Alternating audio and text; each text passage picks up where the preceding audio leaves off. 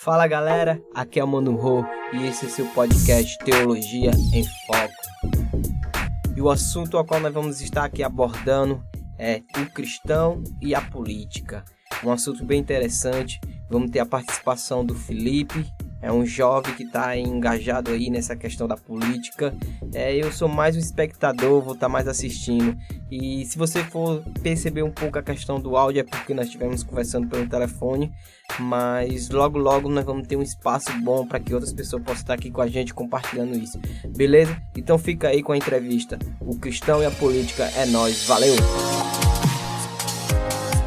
E eu aqui mais uma vez interrompendo vocês. Galera, só para lembrar antes de começar a entrevista, não deixe de seguir o nosso Instagram, Teologia em Foco Podcast. É lá onde nós vamos estar compartilhando tudo. Vai lá, dá um joinha, compartilha com seus amigos. É isso aí, agora nós vai. Valeu! E aí, Felipe, tudo bem? Tudo bom, cara? E contigo? Tudo ótimo. Cara, Faz é tempo, um né? prazer faz tempo um pouco. É um prazer tu tá poder participando, né? Privilegiada de participar do nosso primeiro episódio podcast aqui do Teologia em Foco, que na verdade nós vamos estar mudando esse nome, né? É Teologia em Foco, porém já tem um Teologia em Foco. Agora nós vamos colocar Teologia em Casa para ficar bem mais fácil para quem vai procurar tanto no YouTube como, como no Spotify também. Sim, aí. E Antes de nós começar, queria que a galera seguisse a gente no, no Instagram, né? Teologia em Foco, por enquanto ainda é esse nome, mas depois vai mudar o nome. E outra coisa, se apresenta aí, né? Também mostra aí tuas redes sociais para que a galera possa ir lá te conhecer, saber mais a respeito de ti. Beleza, mano. É, primeiramente quero agradecer, né, por estar aqui. É um motivo de muita alegria. É, não tem, não tenho como agradecer de uma maneira descritiva, mas eu agradeço aqui de coração mesmo, de sentimento mesmo ao, ao meu mano Rodolfo. É, ele é uma bênção de Deus e eu sou o pregador Felipe, né? Eu costumo tanto dar a palavra como também falar de política, né? É justamente por isso que ele me chamou aqui com esse propósito, né? De falar a visão é, cristã da política, entendeu?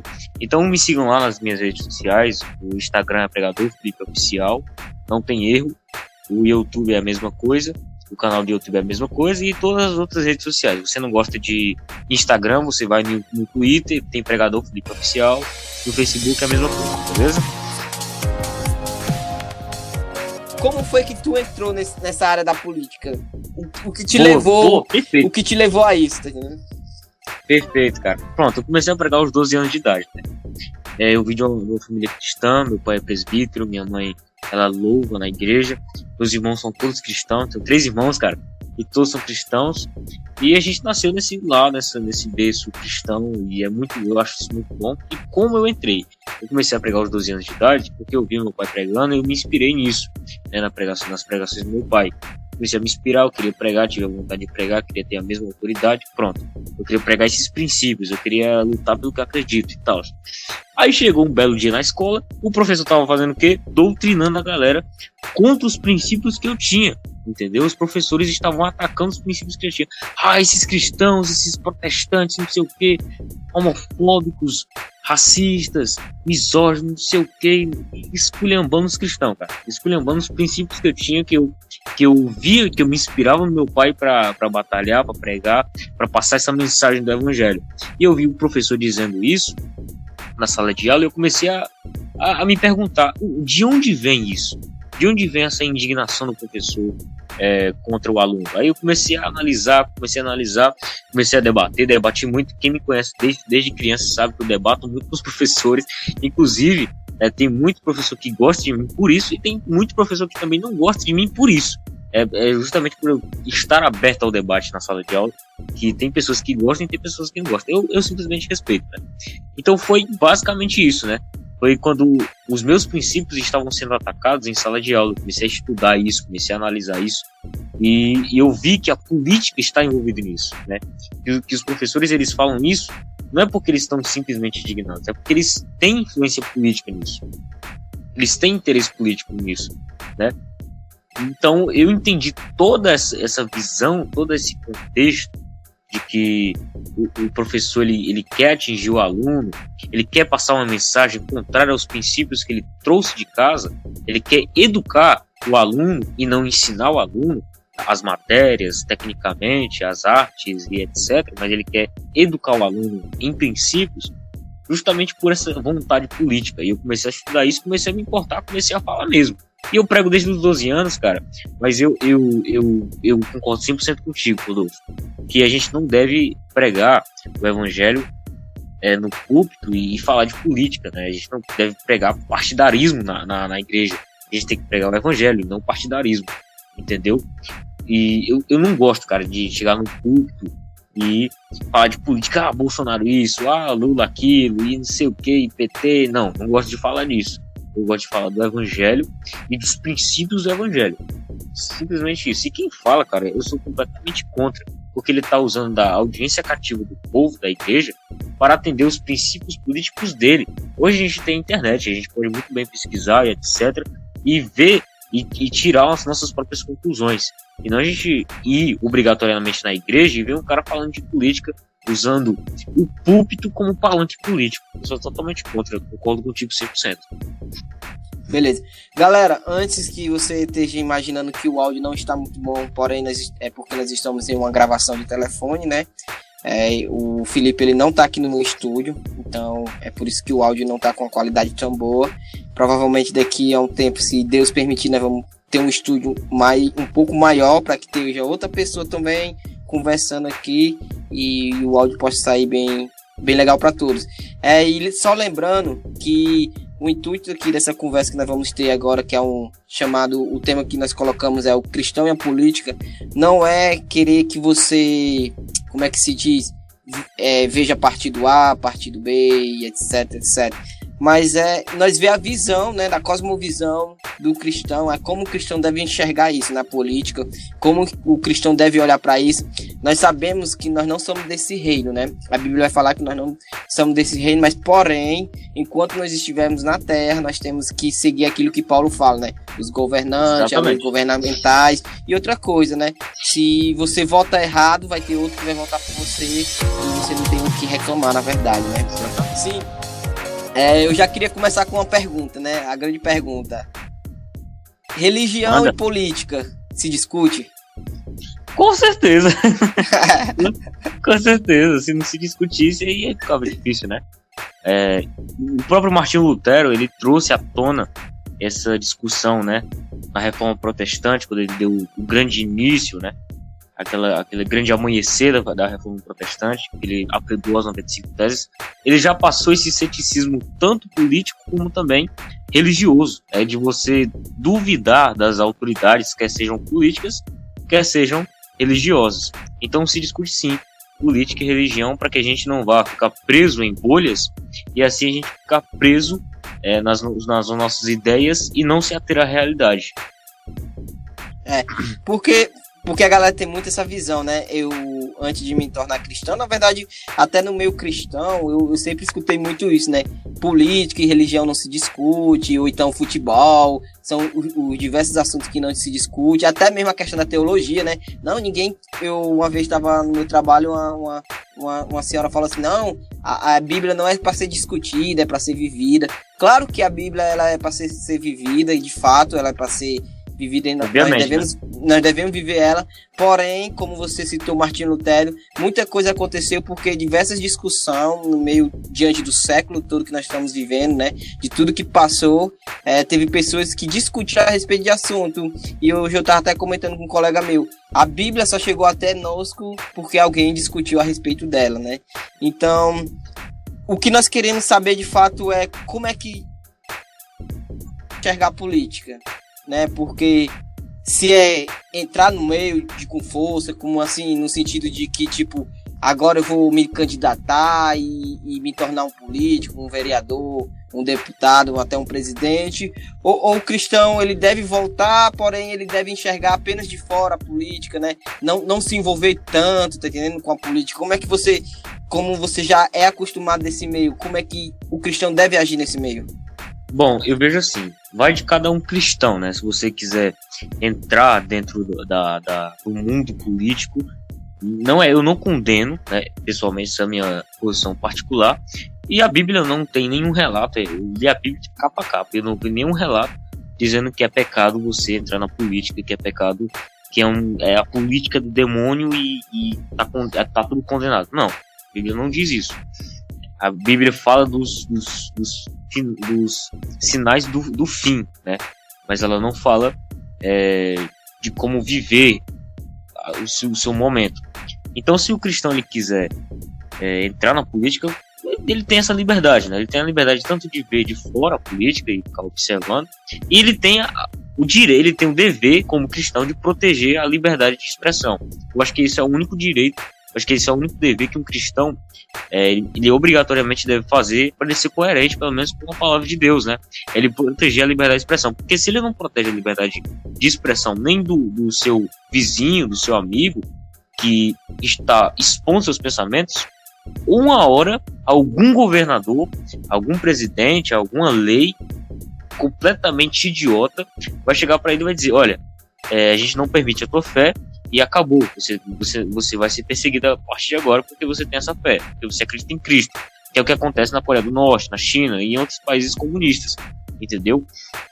Então, acima de tudo, o cristão deve defender a liberdade, né? Mesmo que ele não, não entenda muito de política, não queira se candidatar, ele deve defender e deve pelo menos respeitar quem quer seguir esse rumo, né? Porque além dele dessa pessoa que quer seguir esse rumo estar protegendo é, os preceitos da Bíblia, ela estaria protegendo a liberdade, que é, o, que é um valor intrínseco. Pois é, é, é interessante que, que antes de tudo nós temos que entender que nós somos cristãos, né? Nós somos servos de Deus. Você vai ver, se não for ver alguns relatos na questão da política no, na Bíblia, você vai ver que tem alguns estudiosos que falam que, que como é o nome dele, Judas, os cariotes, ele achava que, que Jesus ia vir, né, causando uma, uma revolução, né, uma revolução Exatamente. No, meio ali da. No meio de Roma, né? É, lutando contra os governantes de Roma, lutando. Não é à toa que o próprio Jesus, quando ele vai dar o, o imposto. Os judeus, eles viam. Os judeus eles viam Jesus como um, um revolucionário político. Ele vinha para libertar o povo, ele vinha para libertar o povo das garras da, da Grécia, da, é, da Babilônia, ele vinha para libertar o povo das, das garras de Roma, entendeu? Ele vinha mais como revolucionário. Só voltando no raciocínio, aí quando Jesus vai dar ali a, o, o imposto, vai pagar o imposto, e nós sabemos, para nós que estudamos e conhecemos a história, Jesus não era para pagar imposto pelo, por, pelo fato de ele ser da descendência de, de Davi, mas quando ele vai pagar, ele vai dizer assim: ó, de César o que é de César e de Deus o que é de Deus, né? Mas o que nós temos que entender é o problema é quando nós entramos em uma forma e se tornamos até radicais nisso, tá vendo? No, de nós entrar na política de uma forma de defender a pessoa com unhas e dentes, e, e eu gosto disso daqui, então eu, eu até morro por essa pessoa, tá vendo? Só que isso não é o correto, né? O que nós devemos fazer também é, é orar pelos governantes. E, e, a Bíblia vai dizer que, cara, eu, eu tenho uma coisa que comigo é que a Bíblia vai dizer que se tá até ruim, o cara que tá lá é ruim, foi Deus que colocou lá, tá entendendo?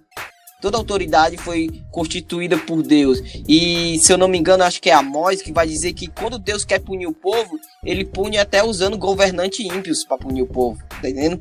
Então, se tá lá foi porque Deus permitiu, tá entendendo? Então, nós temos que ter uma visão mais é, mais aberta à questão da política, né? De sermos cristãos, porém nós não podemos dispensar isso, né? Nós não podemos deixar de lado, nós temos que sim olhar né? Nós temos que colocar pessoas que de fato é, governem. Não, eu, agora é um assunto que eu até queria que você comentasse.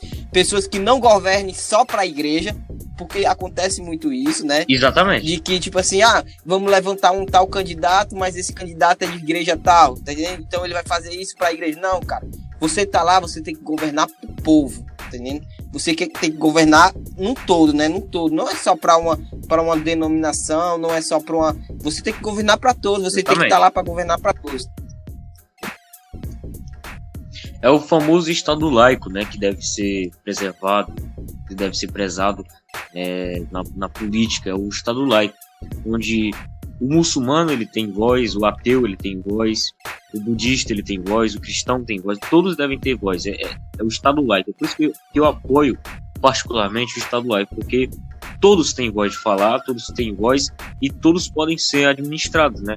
Um ateu pode chegar na presidência da república e pode fazer muito mais pelo país do que um próprio um dito cristão, né? Que se diz cristão, que é o que a gente tem hoje na república, presidência da república, né? Fazendo muito menos, é, não não faz, não praticando os princípios cristãos, mas praticando interesses humanos, interesses carnais, entendeu? É por isso que a gente tem que ter essa visão mais cética das pessoas, porque a gente, por comparar um governo de um ateu, de um católico, para a gente se ater só na bolha do cristão, não, que tem que ser cristão, tem que ser evangélico, tem que ser, tem que ser protestante, e se não for, tá errado e é pecado mortal. Não, a gente não pode ficar só nessa bolha. Se o cara tem aqueles princípios de defender a liberdade, eu acredito que já é o suficiente para a pessoa merecer é, estar lá naquele cargo, para administrar todas aquelas pessoas que têm visões diferentes. E, e assim, nós, nós temos visto muito, é até uma questão que eu vou te perguntar, de pessoas que estão lá, que se dizem cristão, mas que assim, do nada desapareceu. Eu não conheço, eu não sou muito envolvido, então não sei muito, mas eu vou citar nome aqui, tipo, Marcos Feliciano. Eu não sei o que é que ele faz muito, se, se tem alguma coisa que ele faz, não sei. Mas depois que ele apareceu, depois que ele chegou na política, eu nunca mais ouvi ele. Tipo assim, o cara desapareceu. Eu vou fazer assim, tem algum boato aí a respeito dele? Mano, eu acompanhava muito Marco Feliciano, cara, como pregador da palavra de Deus. Né, eu acompanhava muito. Ele, ele dava umas, umas. Ele falava umas besteiras, né? Mas eu admirava ele no passado, quando eu era mais novo. mas aí, com o tempo, ele, ele entrou na política, né? Ele entrou na política.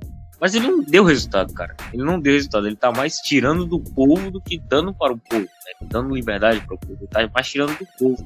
Né? A gente tem que pagar os privilégios dele. A gente tem que pagar a, aquilo, aqueles privilégios que a lei do Brasil dá. Em vez dele chegar lá para mudar isso e dar mais liberdade ao povo, reduzir impostos e etc.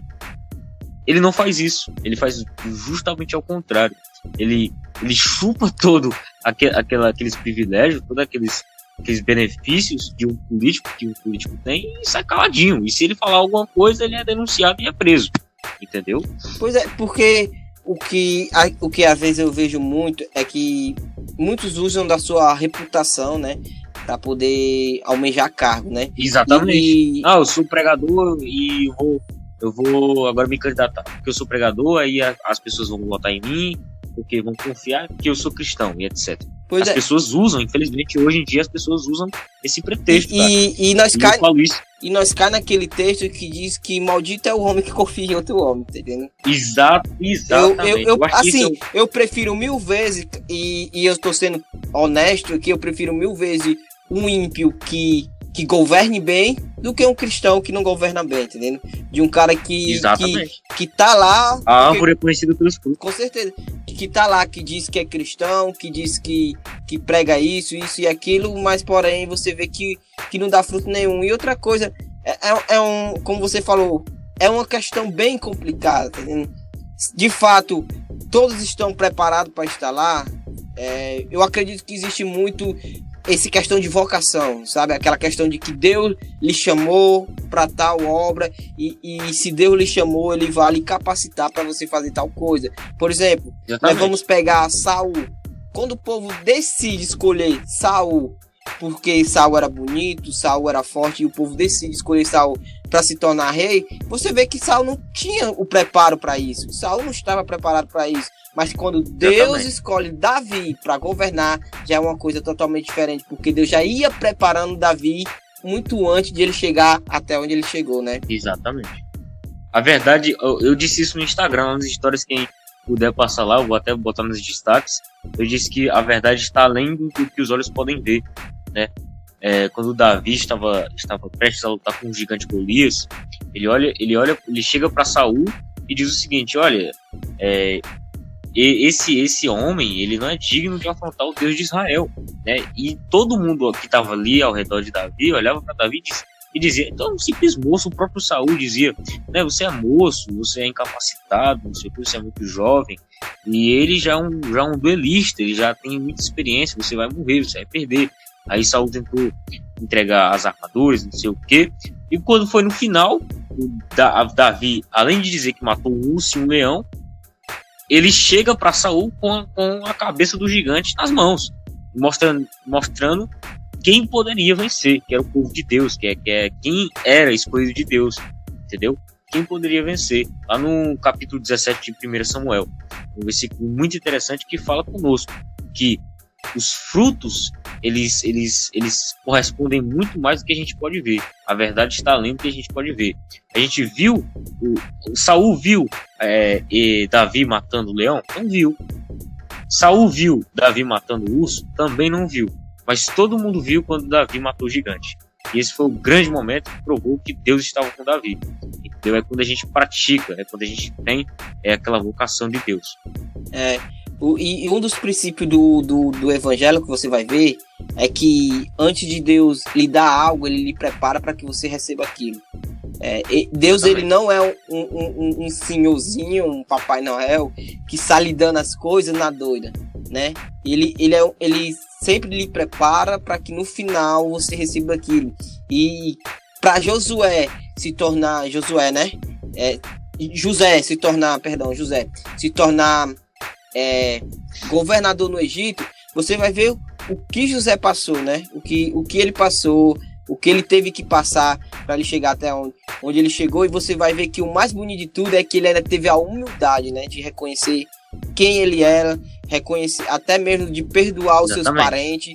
E ele não colocou uma soberba sobre ele. Ah, cheguei aqui, tô aqui, então, tipo, agora eu, eu mando e desmando. Não, o cara continua sendo a mesma pessoa que ele era. Então, um dos princípios que o cristão deve carregar consigo é isso, de que Deus ele sempre vai te esmiuçar. Eu tava até conversando com, com uma colega minha, né, a Amanda, e eu falei para ela, Amanda, Deus ele primeiro nos quebra, né, nos fere para depois ele nos curar.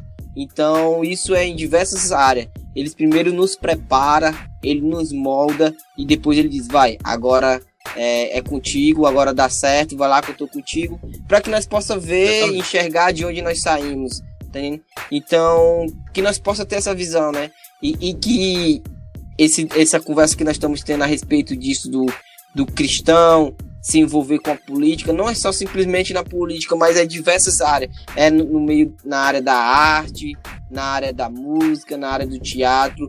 É o, cristão entender quem ele é e, e entender qual é o chamado Exatamente. dele, né? Eu, eu sei que não é algo que Deus me chamou, tenho sem, sem sombra de dúvida, e eu jamais usaria o púlpito para se eu fosse conhecido, muito conhecido, para utilizar é. o púlpito para poder é, se promover em cima daquilo. Eu acho que o púlpito ele deve ser para anunciar o evangelho e nada mais. Né? Não é para desabafar, não é para contar piada, não é para falar a historinha, é para anunciar Cristo e nada mais. E o problema de alguns é que usa isso como um benefício próprio, né? Que acontece muito essa doutrinação nas escolas e as pessoas muitas vezes Exatamente. as pessoas muitas vezes nem não, não pesquisam, não estudam, né? E, e já dando um spoiler aqui do que vai acontecer, não nesse segundo episódio, mas no próximo episódio que nós vamos estar fazendo, até conversei já com um colega meu, o Rubens, ele estudou sociologia, né? E nós vamos estar falando sobre como é o cristão nas faculdades, né? Como é que Nossa, é, é muita coisa. Sociologia, meu filho, é você entrar é você jogar uma ovelha no meio de lobo. É. Aí ele fez sociologia, ele é formado em sociologia. aí eu me encontrei com ele, né? Falei do projeto do podcast que nós estávamos fazendo, ele amou e disse: vamos conversar sobre isso. Porque é isso, sabe? É, é trazer o cristão para essas áreas, tá vendo? É, nós temos que entender que nós não pode simplesmente ver essas áreas e, e olhar e, tipo, como, ser indiferente, tá entendendo? É, e ser diferente. Exatamente. Mas é, é tentar olhar isso, é, é, entender que, que você é cristão, mas você não pode deixar, deixar ser contaminado por aquilo, né? É, você vai ver que Exatamente. Daniel, o filho, ele tava na Babilônia, sabe? Olha onde é que ele tava, onde Exato. é que ele tava envolvido.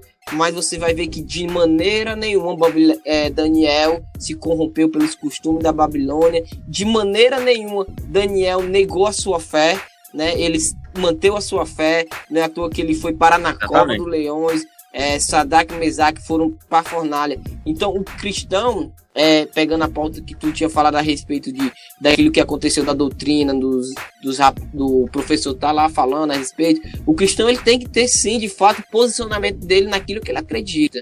Ele não pode ver algo acontecendo e um dos filmes bem interessantes que nós vemos isso é como é Deus Deus, Deus não está morto, morto né? O cristão ele tem que ter o posicionamento naquilo que ele acredita. Porque se ele não tem convicção da sua fé, não tem um posicionamento sólido naquilo que ele acredita, eu não sei quem é que ele está servindo, né? Eu não sei qual Deus ele está servindo, não sei. Você e um e, e, e um testemunho aqui é próprio Pedro. Quando Pedro é espancado e, e chegam para ele e dizem assim, ó, a partir de hoje vocês não vão mais falar o nome desse Cristo, Pedro continuou pregando a Jesus. Porque a nossa esperança, ela não se contém no homem. A nossa esperança, ela não se contém no momento, naquilo que nós estamos passando. Mas é uma esperança eterna. Importa obedecer a Deus do que aos homens. Não, não entendi, pode repetir? Importa obedecer a Deus Importa que obedecer homens. a Deus do que os homens. Então, eu acho que é dessa forma que nós terminamos nosso podcast, né? Importa obedecer é. a Deus e aos homens. Cara, muito massa, muito massa. É, para quem tá escutando, nós não tem ainda tanto, eu não tenho tanta prática com isso, mas creio que Deus vai nos dar entendimento. E o, e o intuito que quando Deus me trouxe o desejo de fazer isso, esse podcast foi isso, foi de que trazer conhecimento à galera, sabe? Fazer a galera despertar para começar a estudar diversos assuntos. A Bíblia vai dizer que nós perecemos por falta de conhecimento. E como o, o pregador Felipe falou, a internet está aí, galera. Claro que nós também devemos tomar cuidado com a internet, porque muitas vezes nós assistimos coisas Isso. que, misericórdia, né? Mas é entender que, tipo, o cristão ele não pode ficar de olho fechado e deixar que, que o mundo se exploda, tá entendendo? A Bíblia diz que nós somos luz e, e também somos o que? Sal dessa terra. Então nós temos que agir como o nosso Senhor agiria. Nós devemos fazer como o nosso Senhor faria. Então é isso aí, galera. Nós possa ficar ligado. Então, logo logo nós vamos estar aí colocando mais episódios, mais temas bacanas. Vai vir muitas outras coisas falando a respeito de teologia e diversos assuntos que, que tá ao nosso redor. E aí, Felipe, um recadozinho aí pra galera que tá nos ouvindo. Bom, galera, é, gostei muito de ter essa conversa aqui com o Rodolfo. Espero que vocês tenham gostado dos meus posicionamentos, da minha história, né? Esse resuminho aí. Quem quiser saber mais sobre mim, vai lá no meu YouTube, né? Pregador Felipe Santiago Oficial. E eu agradeço a Deus, primeiramente, ao Rodolfo. Ele é um grande amigo meu, estou com muitas saudades dele. E em breve a gente vai poder estar se vendo quando essa pandemia aí passar, né? E é isso. Muito obrigado. Que Deus te abençoe. Valeu, cara. E outra coisa, Pode peraí, falar. peraí, peraí, outra coisa. Sempre Sempre eu digo lá no canal, cara. Não fique de braços cruzados. Não fique de braços cruzados. É isso. Valeu. É isso aí, galera. Acabamos de fazer essa entrevista, o cristão e a política. Espero que esse assunto tenha edificado a sua vida. E outra coisa, só para lembrar, não nos deixe de seguir lá no Instagram, Teologia em Foco Podcast. É através de lá que vamos estar anunciando cada episódio. Então, que Deus abençoe cada um de vocês. Valeu, fui!